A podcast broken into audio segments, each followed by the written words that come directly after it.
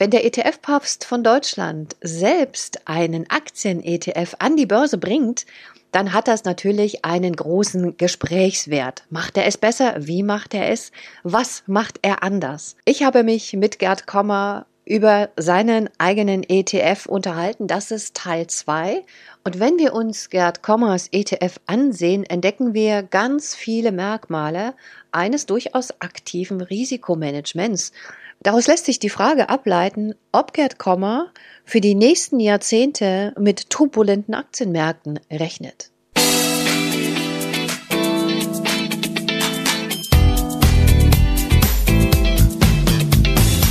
Das ist der Podcast der Geldfrau. Für alle, die mehr von ihrem Geld wollen.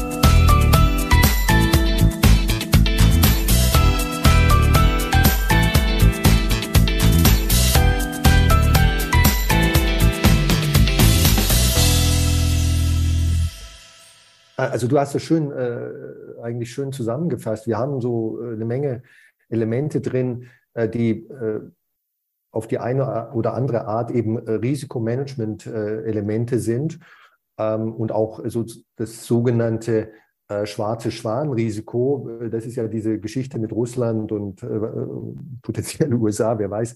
Ähm, das, das, das ist schon alles richtig. Ich bin aber trotzdem äh, kein Pessimist. Im Gegenteil, ich bin ein chronischer Optimist. Also ich äh, glaube, dass äh, die nächsten 20 äh, oder 100 Jahre äh, im Schnitt besser sein werden als die letzten 100 Jahre. Und äh, wir hatten ja wahrlich genug schlimme Katastrophen.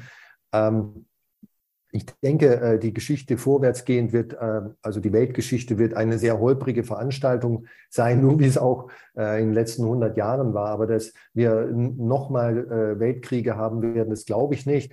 Ähm, die Menschheit lernt zwar langsam, aber sie lernt. Dennoch ist es einfach klug, sich für, für sozusagen für, für den Fall, dass ich mit meinem Optimismus falsch liege, dass ich dass man sich da wappnet. Insbesondere dann, wenn diese Vorsichtsmaßnahmen eigentlich nichts kosten. Nicht äh, sozusagen, das ist nicht wie ähm, eine Handyversicherung. Ne? Wenn ich denke, ich äh, könnte mal mein Handy verlieren, ich habe schon zwei in den letzten 15 Jahren verloren oder sowas. Also ich kreiere jetzt ein Beispiel. Ich habe, glaube ich, eins verloren mal. Ähm, und dann sage ich, okay, das möchte ich nicht mehr haben, äh, diese, dieses Pech oder dieses Risiko. Jetzt gehe ich äh, hin und hole mir eine Handyversicherung. Das ist aber trotzdem keine gute Idee, weil Handyverlustversicherungen unglaublich teuer sind. Da, da, da zahle ich äh, in einem Jahr schon das ganze Handy ab. Und ähm, also das wäre jetzt eine Versicherung, die einfach zu teuer ist. Aber die Versicherungen, die wir eingebaut haben, die kosten ja gar nichts. Ne? Also ähm, aus wissenschaftlicher Sicht zum Beispiel äh, gibt es keinen einzigen überzeugenden Grund, keinen einzigen überzeugenden Grund zu glauben, dass die USA in den nächsten 100 Jahren wieder der positive Ausreißer sein wird. Übrigens ist die USA nicht der beste Aktienmarkt der Welt in den letzten 50 oder 100 Jahren, sondern je nach Zeitraum ist das Dänemark oder Schweden oder Australien. Also auch äh, Kandidaten, an die man nicht sofort denkt. Aber die USA liegt meistens ziemlich weit oben, ähm, äh, je nach Zeitfenster. Und es gibt keinen, absolut keinen Grund. Äh, ich kenne keinen einzigen Wissenschaftler und ich lese tausende, also ich habe tausende von Aufsätzen äh, in den letzten 20, 30 Jahren wissenschaftlichen Aufsätzen gelesen, der jemals behauptet hätte, es gäbe strukturelle Gründe dafür äh, anzunehmen, dass die USA weiter in Zukunft ganz oben sein wird. Und, und wenn ich, ähm, und wenn ich mir das vorstelle, dann, und, dann, dann macht es absolut Sinn, äh, nicht äh, eben nicht alle Eier oder acht Eier von zwölf in oder sieben von zwölf, zehn in einen Korb zu legen. Und die Geschichte mit der Begrenzung auf 1,0 ist, das hatten wir ja schon äh, äh, erläutert, das ist eigentlich renditefördernd und risikomindernd aus der Sicht äh, der, der langfristigen Datenhistorie. Und doch werden dir Leute vorwerfen äh, oder einige sagen, ja, das ist der dann nicht mehr prognosefrei, lieber Gerd, weil du greifst ja ein, prognosefrei ist ja quasi Marktkapitalisierung, lass es laufen und managet quasi dann das Risiko anderweitig, beziehungsweise lass es auf dich zukommen, lass es geschehen. Ähm, ganz kurze Anwahl, An Antwort. Wie sagst du das, weil du sagst ja auch, dein, dein, dein, dein ETF ist prognosefrei. Ja. Aber es werden Leute sagen, äh, nee, ist er nicht mehr, weil du hast verschiedene Features reingebaut. Genau, also richtig, also richtig, sozusagen richtig vollkommen passives Investieren, wenn du so willst, äh, prognosefreies Investieren gibt sowieso nicht. Jeder Index wird äh, vierteljährlich oder halbjährlich gerebalanced.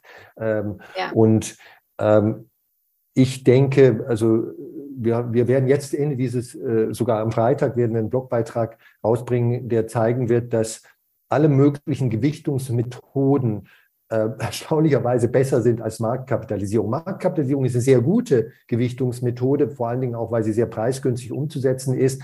Aber Equal Weight, also Gleichgewichte zum Beispiel, schlägt langfristig Marktkapitalisierung.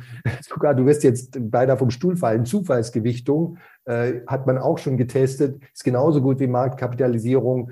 Ähm, Factor Investing ist eine Abweichung von Marktkapitalisierung, schlägt Marktkapitalisierung und so weiter. Also der äh, niemand hat einen Anspruch auf die ewige äh, Weisheit und äh, die immerwährende sozusagen überlegene Erkenntnis. Marktkapitalisierung ist ein guter Ansatz, äh, ein preisgünstig äh, zu, über, zu umzusetzender Ansatz, aber ist nach allem, was wir gerade aus der Wissenschaft wissen, nicht der einzige gute und vielleicht sogar nicht der beste Ansatz. Und also man sollte die Geschichte mit prognosefrei nicht so wie die heilige Monstranz ewig vor sich hertragen. Äh, Kursprognosen und Market Timing machen wir nicht und in dem Sinne sind wir prognosefrei. Mhm. Okay, klare Antwort. Du hast, es sind noch weitere spannende Features in diesem, äh, in deinem ETF. Multifactor Investing hatten wir schon ganz kurz mal angerissen, äh, was du ja schon länger als, ähm, als eine wirklich gute Rendite fördernde Sache, ähm, ja, in die Gemeinschaft trägst, in die Geldanlegerin, auch zu den PrivatanlegerInnen. Die äh, Idee dahinter, ich fasse es nochmal ganz kurz zusammen, korrigiere mich gern, wenn es nicht stimmt, dass eben bestimmte Merkmale von Aktien tatsächlich zu höheren, leicht höheren Renditen, also Risikoprämien führen. Ähm, dass bei zum Beispiel, äh, dass man börsennotierte Unternehmen klassifiziert in Größe. Also, ne, mhm. das hat es ja schon angedeutet, kleinere Unternehmen durchaus einen Renditepush geben können oder sehr profitable Unternehmen, dieses Quality-Faktor-Merkmal äh, oder Momentum, dass bestimmte Trendfolge für renditestarke Unternehmen man dann weitergeht. Und es gibt noch verschiedene andere Faktoren.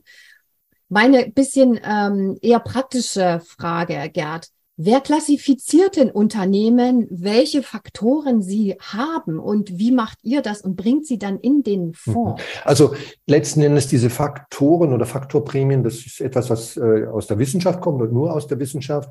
Na, vor 50, 60 Jahren fing diese Forschung an, da hat man ein kleines Beispiel, Rolf Banz, 1980, vor 40 Jahren, Schweizer Forscher, der in den USA forschte, einfach mal geschaut haben, kleinere Unternehmen, also nach Marktkapitalisierung, andere Renditen, höhere oder niedrige Renditen, mehr Volatilität oder weniger Volatilität als große äh, Unternehmen, hat dann festgestellt, nee, kleine Unternehmen hatten in den 60 Jahren von 1926 bis Ende der 1970er Jahre, so viele Daten waren damals äh, ihm zu, standen zur Verfügung, deutlich höhere Renditen. Und dann haben andere Forscher das auch noch nachgeprüft und hat sich immer wieder bestätigt und so weiter. Aber natürlich nicht jedes Jahr, ne? nur im langfristigen Mittel und tendenziell und so weiter. Und äh, und Quality-Unternehmen, ja, du hast schon auch schon angedeutet. Also die, die Story ist immer die gleiche. Irgendwelche Wissenschaftler suchen nach einfachen, leicht äh, durch Computerselektion ähm, hm. identifizierbare Merkmale. Da muss ich jetzt keine aufwendige Aktienanalyse machen. Ne? Das sind so, wie man Menschen die Körpergröße misst. Also da muss jetzt kein Menschenkenner sein, um, um, um das äh, schnell rauszufinden. Es kostet auch nicht viel, das macht der Computer und so weiter. Also das sind, das sind Merkmale, die, die ganz leicht sozusagen durch äh, einerseits den Index-Provider, MSCI oder wer immer, Standard Poor's oder FTSE, ähm, FTSE, Russell und wie auch immer die heißen, die DAX, äh, die deutsche Börse hat auch Indizes, äh, rausgefiltert, rausgefischt und, und sozusagen äh, selektiert werden können, diese Merkmale im, im, im Datenpool und durch einen ETF- oder Indexfondsanbieter auch leicht umgesetzt werden können. Ne? Also ähm, indem ich äh, nur in die äh, kleinere Hälfte des Weltaktienmarktes, also von den 10.000 Aktien, die es gibt, könnte ich einfach sagen, ich investiere, habe einen Index, den sozusagen Gerd Kommer Global Small Cap Index, den definiere ich jetzt einfach, ich äh, nehme die kleinere Hälfte der Unternehmen, das sind die 5000 kleineren. Ne? Das, das wäre jetzt eine sehr einfache Strategie und die Daten kommen von den nationalen Börsen und ähm, der, der, der ETF-Provider setzt das um und äh, kann wirklich innerhalb von, von Bruchteilen von Sekunden in jedem Moment am Tag entscheiden, welche 5000 Aktien auf der Welt von diesen 10.000 erfüllen die Definition und es wird ja sowieso nur einmal im halben Jahr oder einmal im Vierteljahr wird, wird, wird ausgewählt, äh, wird ein Rebalancing im Index gemacht und im ETF gemacht und dann, falls ein, eine einzelne Aktie das Kriterium nicht mehr erfüllt, also zum Beispiel nicht mehr zu den 5000 Kleinen gehört, müsste sie verkauft werden und dafür kommt dann notgedrungen ja, oder definitionsgemäß eine andere rein ins Portfolio. Also ist eigentlich, hört sich alles so ein bisschen kompliziert an, aber ist, äh, ist im Grunde genommen eigentlich nicht, äh, nicht schwierig. Wir leben ja im Zeitalter der Computertechnologie. Ich wollte gerade sagen, durch die Computertechnologie, wo man ja die ganzen Zahlen reinfüttern kann, also die Kriterien, wonach dann die Unternehmen in diese Faktoren eingeteilt werden, macht es das natürlich viel einfacher, als wenn ihr das jetzt irgendwie tatsächlich mit äh, Geschäftsberichten und sowas lesen müsstet. Ne? Das ist, ist ein ganz anderer Schnack. Und ist es so, dass, ähm, dass dein Fonds vierteljährlich re rebalanced wird, also dass wieder neu gerechnet wird und dann wieder in die Gewichtung gebracht Genau, das ist ja? so. Also äh, die allermeisten von diesen 5000 Aktien, die im Index sind, wir kommen dann vielleicht noch auf das Thema äh, Sampling, Optimized Sampling, weil nur 2000 Aktien in einen ETF, in den ETF reinkommen. Das ist mehr so eine Kostensparmethode. Ähm, aber 5000 Aktien, äh, ich weiß jetzt nicht, äh, also vierteljährliches Rebalancing, dann sind vielleicht 4800, da wird gar nichts passieren. Oder die, die, die könnten ein bisschen nachgekauft werden bei einigen, weil sie, äh, weil sie untergewichtet sind, dann kauft man ein bisschen zusätzlich oder äh, verkauft ein klein bisschen von der Position. Aber die allermeisten sind vorher schon im Index und nur an der Grenze werden vielleicht 200 fallen komplett raus äh, und dann kommen 200 komplett äh, neue rein. Wer kauft das für dich, Gerd? Äh, der Fonds ist ja in Irland beheimatet. Mhm. Machen die das in Irland? Macht die Bank das in Irland oder hast du einen Market Maker hier in Deutschland? Also der Fonds selber ist in Irland äh, angesiedelt. Das hat äh, quellensteuerliche Vorteile. Die meisten ETFs, die in Deutschland, Aktien-ETFs, so muss ich sagen, die in Deutschland vertrieben werden, haben ihren rechtlichen Sitz in Irland, weil das, wie gesagt, que sogenannte quellensteuerliche Vorteile hat. Äh, das aufsichtsrechtliche Regime wäre in Deutschland genau das gleiche. Also da haben wir keine Nachteile oder Vorteile, aber steuerlich kleinen Vorteil. Ähm, und die äh, Bank, äh, sozusagen die Depotbank der Fondsgesellschaft, ist State Street. Das ist eine der größten Banken der Welt ist auch ein eigener äh, ETF-Provider, aber das ist ein anderes Geschäftsfeld. Und ähm, wer das alles sozusagen organisiert, das ist in der Tat Legal General oder LGIM, also der Fondsmanager, die Fondsgesellschaft. Okay. Ähm, das finde ich super spannend und ich glaube, das hat auch für einige jetzt ein bisschen Hintergrundwissen mhm. ähm, neu generiert, äh, weil wir kaufen zwar ETFs, aber so manche kleine Details, die wissen viele doch dann nicht. Und es ist immer interessant, finde ich, mal so praktischere Sachen auch äh, zu wissen und auch zu verstehen. Ähm, anderes Stichwort. Also dieses, dieses Multifactor Investing ist drin, was ein ganz wichtiges Feature in deinem neuen ETF ist. Aber auch, was ich sehr interessant finde, dass du Börsenneulinge, also Unternehmen, die gerade an die Börse gegangen sind nach einem IPO, dass ihr die nicht mit im Fonds habt und dass ihr auch stark beliehene Aktien nicht mit drin habt. Erklär mal kurz, warum jetzt nicht IPOs, also Börsenneulinge, von denen gibt es ja gar nicht so viel. Ich habe mal nachgeschlagen, dass so etwa ja so 1700 weltweit Unternehmen ähm, an die Börse gehen. Das ist ja eigentlich nicht so viel. Also warum sortiert ihr die aus und wie lange? Ähm, und äh, warum stark beliehene Aktien auch nicht mit rein? Kommen wir zuerst zu den IPO-Aktien, Initial Public Offering, also initiale erstmalige Börsengänge. Also das ist eigentlich auch wieder eine einfache Geschichte, die sich aus der Wissenschaft ableitet. Ähm, wenn, also wenn man IPO definiert als ein Unternehmen, das innerhalb der letzten zwölf Monate seinen Börsengang hatte, seinen initialen ersten Börsengang. Na? Äh, nehmen wir mal unsere berühmte liebe Aktie Facebook. Ja, äh, jetzt heißen sie Meta. Ich weiß mehr ganz mhm. genau, bitte mich da nicht äh, festnageln drauf äh, und schimpfen im, im, im YouTube-Kanal. Ich glaube, Facebook hatte vor acht, neun Jahren oder, oder sowas seinen Börsengang, aber wie gesagt, äh, ich weiß es nicht mehr ganz genau. Ähm, ich auch also, nicht. also gar oder oder. Könnt ihr bei der Super-Aktie aushelfen, ja, aber nicht. also, also vielleicht waren es auch vor, vor zwölf Jahren, ich weiß es nicht mehr. Also so lange ist es noch nicht her. Und äh, dann hatte Facebook erstmal also ein Desaster. Äh, Jahr. Äh, ich weiß auch nicht mehr ganz genau, ob es ein Jahr war, aber äh, der Börsengang war für diejenigen, die äh, sozusagen in der ersten Sekunde des Börsenhandels kauften, äh, ganz gewiss kein, erstmal kein gutes Geschäft. Ne? Der Kurs ging, äh, ging runter. Und dieses Phänomen ging dann für, für ein paar Monate äh, deutlich runter. Die Leute machten sich schon wirklich Sorgen um Facebook und so weiter. Und dieses Phänomen ist, es war vielleicht bei, im Falle von Facebook sehr extrem, aber es ist nicht ungewöhnlich. Also wenn ich alle IPOs betrachte und, und IPOs definiert als, was passiert in den ersten zwölf Monaten. Danach ist es dann definitionsgemäß kein IPO mehr. Ich könnte auch sagen 18 Monate, aber es geht ja hier ums Prinzip. Also irgendwann mal ist es dann kein IPO mehr, sondern eine etablierte Aktie. Und ähm, es ist einfach so, statistisch gesehen sind die ersten sechs, zwölf oder 18 Monate unterdurchschnittlich, also schlechter als der allgemeine Aktienmarkt. Und äh, wenn das so ist, es gibt ja auch gute Gründe dafür, kann ich auch gleich noch erwähnen, äh, dann möchte ich einfach solche äh, Neulinge, äh, Börsennovizen, wenn man so will, äh, nicht im Portfolio haben. Dann warte ich erstmal, bis die durch die schwierige, schlimme Phase durch sind und dann kaufe ich sie frühestens. So. Und warum sind sie wahrscheinlich, äh, warum, was ist der wahrscheinliche Grund für diese schlechte, im Durchschnitt schlechte Phase?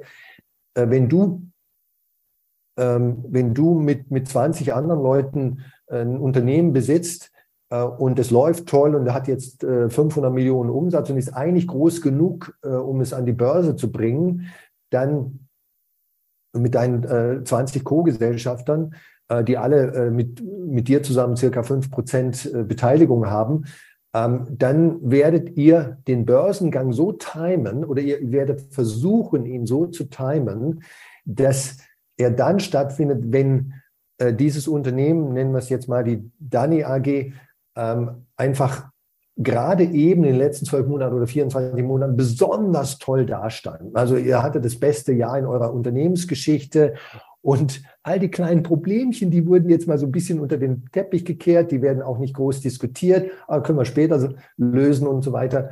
Und wenn das alle CEOs tun, alle ähm, Gesellschafter und Geschäftsführer, dann ist das ja so ein bisschen, ähm, bisschen ambivalent. Ne? Also äh, politisch unkorrekt in Gender Anti-Gender-Sprache, die Braut wurde aufgehübscht ähm, für, für ja. den Börsengang. Und wenn das so ist, ist es meistens so, dass oder häufig so, dass es danach erstmal nicht so toll weitergeht und schlechter weitergeht. Und wenn das der, der Markt erkennt, dann gibt es erstmal so einen kleinen Dämpfer beim Kurs und so weiter. Das ist so ein bisschen der Hintergrund für diesen IPO-Screen, für diesen Loser-Screen. Und das andere, was du noch erwähntest, dass wir stark beliehene Aktien, also besonders stark beliehene Aktien nicht äh, im Index haben möchten und damit nicht im ETF haben möchten. Stark beliehene Aktien, also es gibt das Thema der Wertpapierleihe. Ne? Also wenn jemand Aktien besitzt, wenn er ein institutioneller Anleger ist, das gilt natürlich nicht für Privatanleger, dann Banken meistens, ne? Banken verleihen genau, meistens ja, das, auch, ne? oder auch große Vermögensverwalter, ja, ETF. Und auch ETFs und auch aktiv gemanagte Fonds. Also jeder institutionelle Anleger ähm, kann Akt, der Aktien besitzt, äh, also über Aktien verfügt. Ich benutze jetzt be bewusst das Wort verfügen, also im Sinne von Besitz, deutschen zivilrechtlichen Begriff Besitz. Es muss nicht unbedingt Eigentum sein. Der kann diese Aktien verleihen. Meistens sind diese Verleihfristen nur ein Tag oder sieben Tage oder sowas, also sehr kurz. Und dann muss der Endleiher die Aktie zurückgeben. Und für diese kleine Leihperiode kriege ich erstens als Verleiher eine kleine Gebühr also ist profitabel. Und zweitens kriege ich auch Sicherheiten. Ne? Ich, ich verleihe meine wertvolle Aktie und ähm, ich möchte sie natürlich auch äh, zurückhaben. Und falls da mal was schief geht, dafür, für, diesen, für dieses Risiko brauche ich Sicherheiten. Und diese Sicherheiten sind im Grunde genommen Cash. Also, also ich, ich verleihe eine Aktie, die 100 Geldeinheiten wert ist gerade und ich kriege eine liquide Sicherheit, die auch, also ein verpfändetes Depot oder, oder sowas, das auch 100, ähm, 100 Geldeinheiten wert ist. Also dieses Thema Wertpapierleihe gibt es seit 50 Jahren, ist eigentlich ziemlich harmlos. Im, im Internet hat es ein bisschen schlechteres Image, äh, ungerechtfertigterweise. So, und wir haben dazu auch mal einen Blogbeitrag geschrieben. Äh, einfach googeln, wer sich dafür interessiert. Und ähm, wer sind die Leihnehmer? Das sind fast ausschließlich Hedgefonds, die bösen, bösen Hedgefonds. Ähm, und äh, die spekulieren, wenn sie sich eine Aktie entleihen, auf fallende Kurse. Also das sind Leerverkäufer, Short, Shorting, die macht Shorting. Sogenannte Leerverkäufer. Ja, die genau. bösen, bösen Leerverkäufer. Äh, Leerverkäufer sind nicht böse, sie sind gut. Also jetzt äh, setze ich mich vielleicht in Brennnesseln. Nehmen wir das Beispiel Wirecard vor, vor drei Jahren oder wenn ähm, dieses Desaster äh, für die deutsche Aktienkultur, diese Peinlichkeit für die deutsche Aktienkultur ähm, und auch für viele äh, Analysten äh, geschah. Ne? Also eine große deutsche DAX-Aktie. BaFin auch. Ja, Für die BaFin, BaFin, absolutes Desaster, peinlich, hoch 10. Ähm, auch für den deutschen Wirtschaftsjournalismus war es kein äh, Ruhmesblatt. Ähm, also mhm.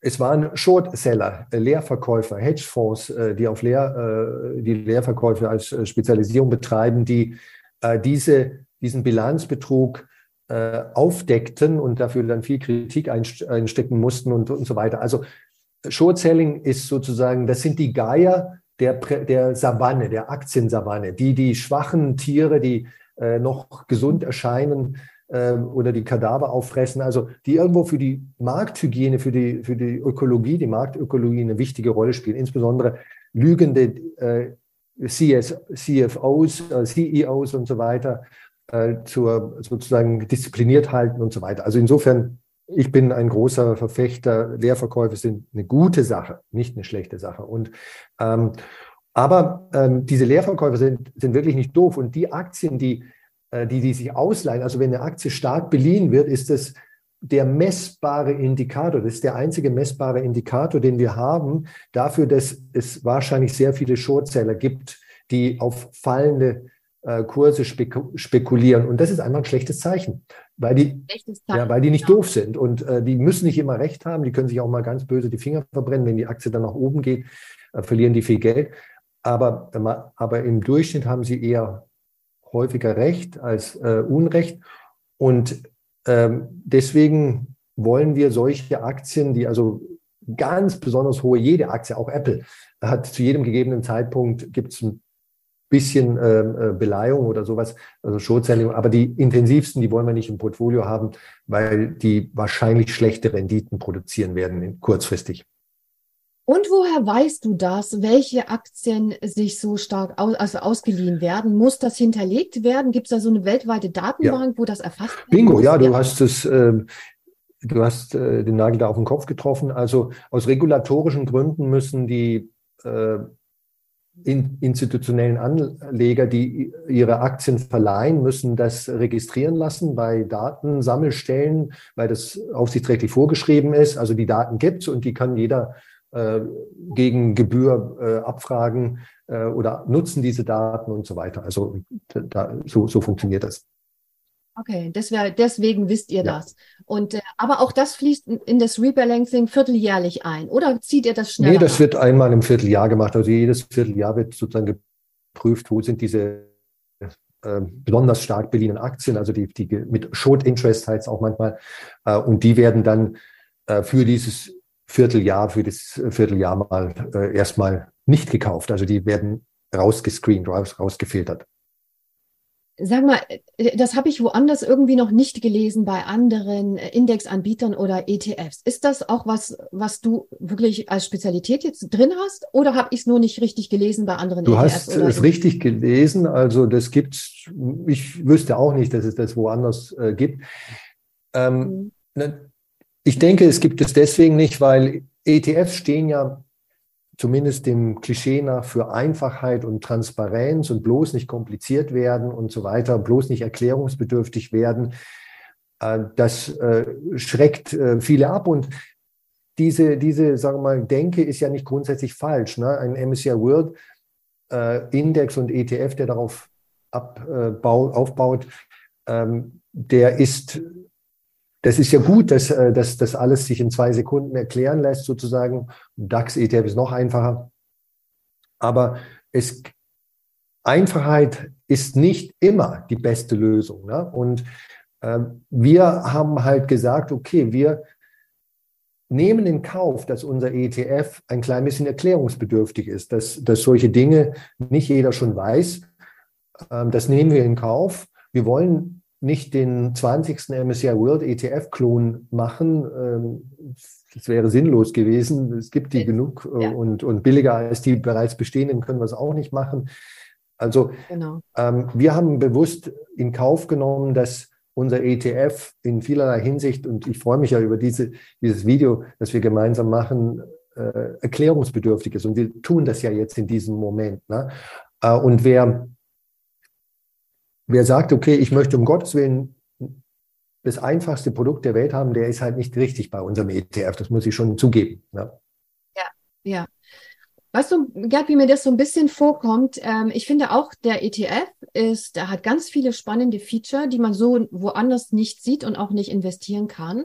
Er erscheint aber komplex. Und ähm, wenn ich mir deine Bücher angucke, die sind mit der Zeit auch komplexer ja. geworden, immer dicker, ähm, weil du ja auch unglaublich viel weißt und du das gern transportieren möchtest und andere teilhaben lassen möchtest. Die Bücher wurden immer dicker. So kommt mir das bei deinem ETF auch vor, weil am Anfang hast du ja ähm, und da sieht man ja auch eine Entwicklung bei dir, auch gesagt, ja, ETF ist einfach, nimm das und mach noch das. In der Einfachheit liegt äh, eine ganz große Wahrheit und ein guter Anlagerfolg, go for it.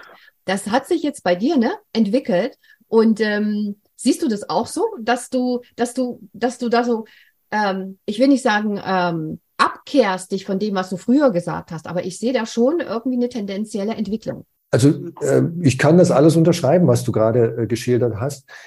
Äh, ich muss allerdings sagen, wir haben, ich habe auch ein Buch, das nur noch 100, also das ist sozusagen die schlanke Version, 170 Seiten hat, 180 Seiten. Ich weiß. Genau. Das, das ist das, ja. das Neue. Ne? Moment. Das für Einsteiger, für Einsteiger. Ich habe es hier, habe ich es hier irgendwo liegen. Ich habe es, glaube ich, auch hier irgendwo. Nee, jetzt habe ich es nicht auf dem pardon, Tisch liegen. Pardon, pardon.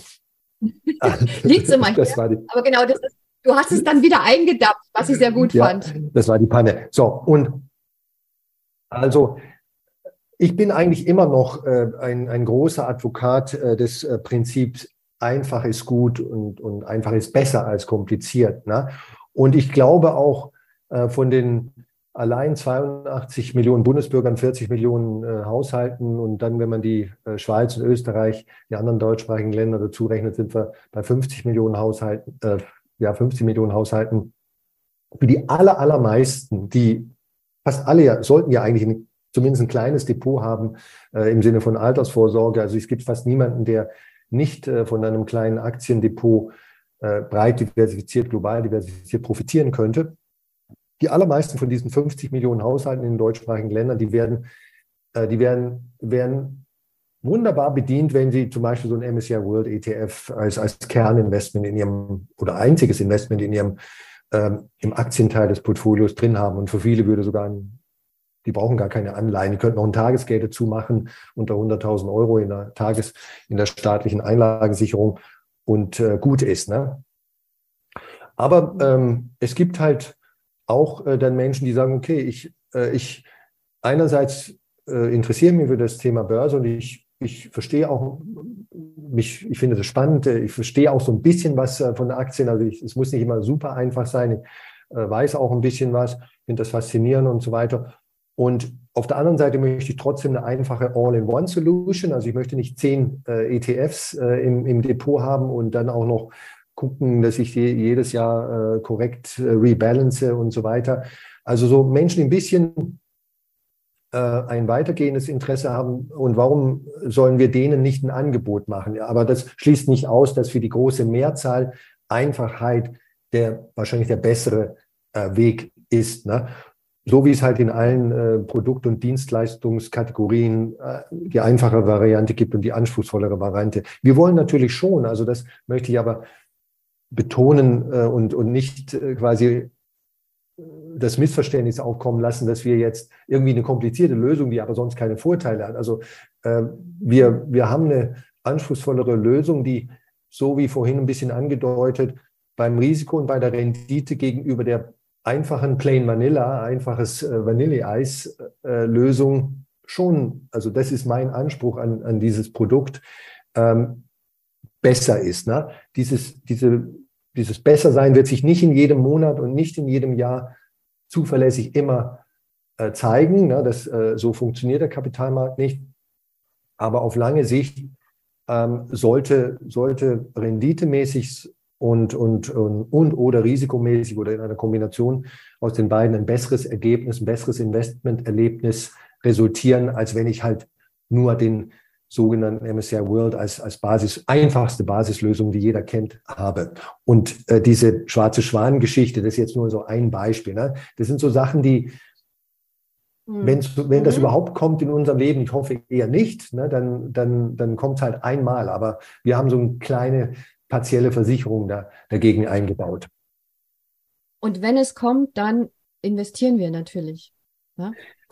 wenn der genau, ja, also ein schwarzer Schwan. Wenn er gerade wieder wegfliegt, wenn er gerade wegfliegt, ja, dann investieren. Genau, ja, also ähm, sowas vorhersehen, äh, wenn es gibt so äh, Menschen, die glauben, sie könnten solche, also zum Beispiel den Dritten Weltkrieg vorhersehen oder sowas. Also das, das ist äh, genauso wie die Menschen in der Ukraine nicht vorhersehen konnten, was dann passierte ähm, ja. und so weiter. Ähm, solche Dinge kommen äh, für 99,9 Prozent von uns unerwartet. Oder wie der Zusammenbruch der DDR, die ich ja auch live miterlebt ja. habe. Gerd, ich, ich, ähm, ich hoffe, wir beide erleben das noch sehr gut. Wir werden in 20 Jahren deine Renditeergebnisse uns anschauen und auch, wieso das Investment-Ergebnis äh, war. Ähm, also das, das machen wir bestimmt. Da sind wir beide. Ich weiß nicht, ich bin jetzt 53, da bin ich 73. Ja, ich bin noch ein bisschen älter. ähm, aber das stimmt. Also wir sollten, wenn das, wir dann den Mumm haben und das Interesse, äh, das nochmal wiederholen dann. Hm? Für wen ist denn dein, ähm, oder was ist die Zielgruppe, die er anpeilt? Du hast es ja so ein bisschen schon angerissen. Eigentlich PrivatanlegerInnen, die ja, ein anderes Investmenterlebnis haben wollen, also nicht ganz so viele Schwankungen äh, und im besten Fall eine bessere, eine bisschen bessere Rendite. Und oder ziehst du auch vor allen Dingen auch auf institutionelle Investoren ab, also Vermögensverwalter, kleinere, größere, vielleicht auch Banken? Ähm, das tun wir in der Tat. Also institutionelle Anleger sollten, sind, sind auch angesprochen. Äh, wie, in wie wie erfolgreich wir da sein werden, das ist zum heutigen Zeitpunkt offen. Also der Fonds ist jetzt seit knapp sechs Wochen da und ist auch gut angelaufen, renditemäßig und auch vom äh, mhm. Investmentvolumen her hat äh, wirklich unsere Erwartungen bisher erfüllt. Ähm, äh, die, also bei Banken, wenn da jetzt nicht der Privatkunde der Bank selbst sagt, das will ich in meinem Depot haben, ähm, weil wir ja keine Provision zahlen oder, oder äh, Kickbacks oder andere Anreize mhm. für die Banken, da bin ich nicht sehr optimistisch, muss ich gestehen. Aber bei äh, Finanzvermittlern, also den, den äh, circa 40.000 äh, Finanzvermittlern in Deutschland, Fondsvermittlern und bei den unabhängigen Vermögensverwaltern, davon gibt es so circa 500 in Deutschland, da äh, glaube ich schon, dass der Fonds äh, als sozusagen Kerninvestment, da gibt es diese Core-Satellite-Theorie, ne? ja. ich äh, kaufe mir quasi ein, ein Kerninvestment, das den Weltaktienmarkt, die Welt AG äh, hat es auch schon geheißen, abdeckt. Und dann, äh, je nach meinem eigenen Gusto, kaufe ich mir noch, weil ich jetzt der Meinung bin, dass Tesla die tollste Aktie der Welt ist, kaufe ich halt noch extra Tesla dazu oder Bitcoin. Das, mhm. Also da haben wir schon so ein bisschen Hoffnung. Ähm, und das ist auch einer der Gründe gewesen, warum wir dem, ähm, dem ETF einen moderaten, ich betone moderaten ESG-Screen noch hinzugefügt haben weil das mhm. bei institutionellen Anlegern, wenn man institutionelle so definiert, wie ich es gerade getan habe, häufig ein, ein Erfordernis ist, dass das gegeben sein muss.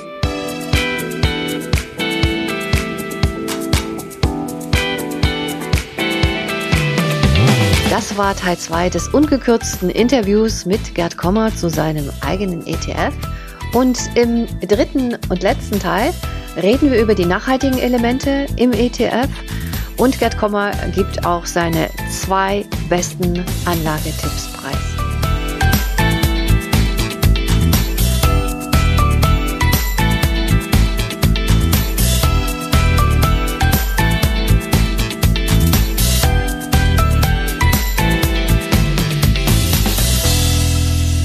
Der Podcast der Geldfrau. Für Sie von Dani Patschum.